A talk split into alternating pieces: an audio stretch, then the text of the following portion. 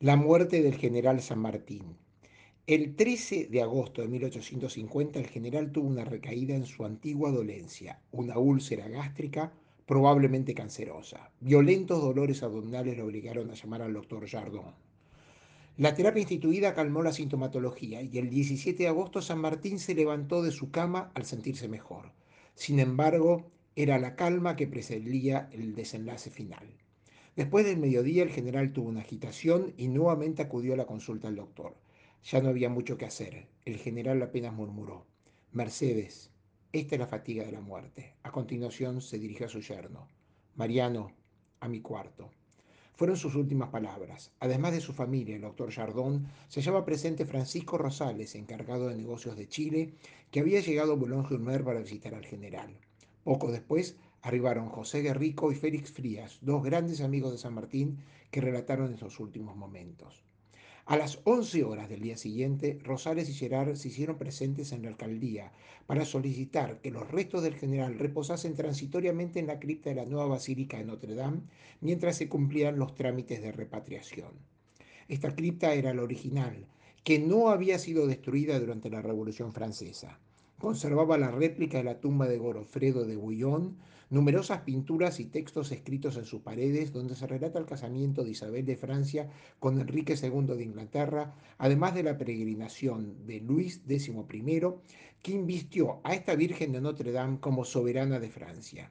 En la misma catedral está, casualmente, la tumba del almirante Alejo Brux, jefe de la Armada Napoleónica, cuyos dos hijos murieron en América sirviendo bajo las órdenes del mismo San Martín.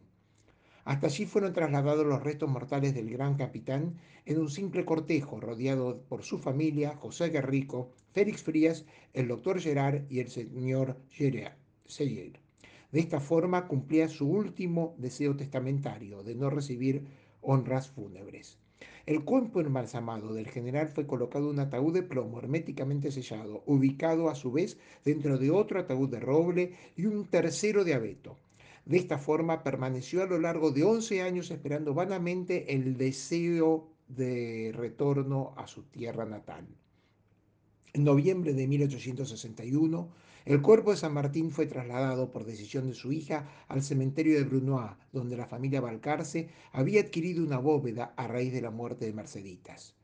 Para la oportunidad, el ataúd del general fue cubierto por el estandarte de Pizarro, que le habían obsequiado durante la declaración de independencia de Perú. Dicho trofeo había sido bordado por Juana la Loca, madre de Carlos I de España. En este podían apreciarse signos evidentes del deterioro mental de la reina, secundario al proceso esquizofrénico. El testamento del general San Martín, en un artículo adicionado, indicaba que dicho estandarte debía ser devuelto al Perú siempre que su gobierno haya cumplido las recompensas y honores con las que me honró en su primer congreso.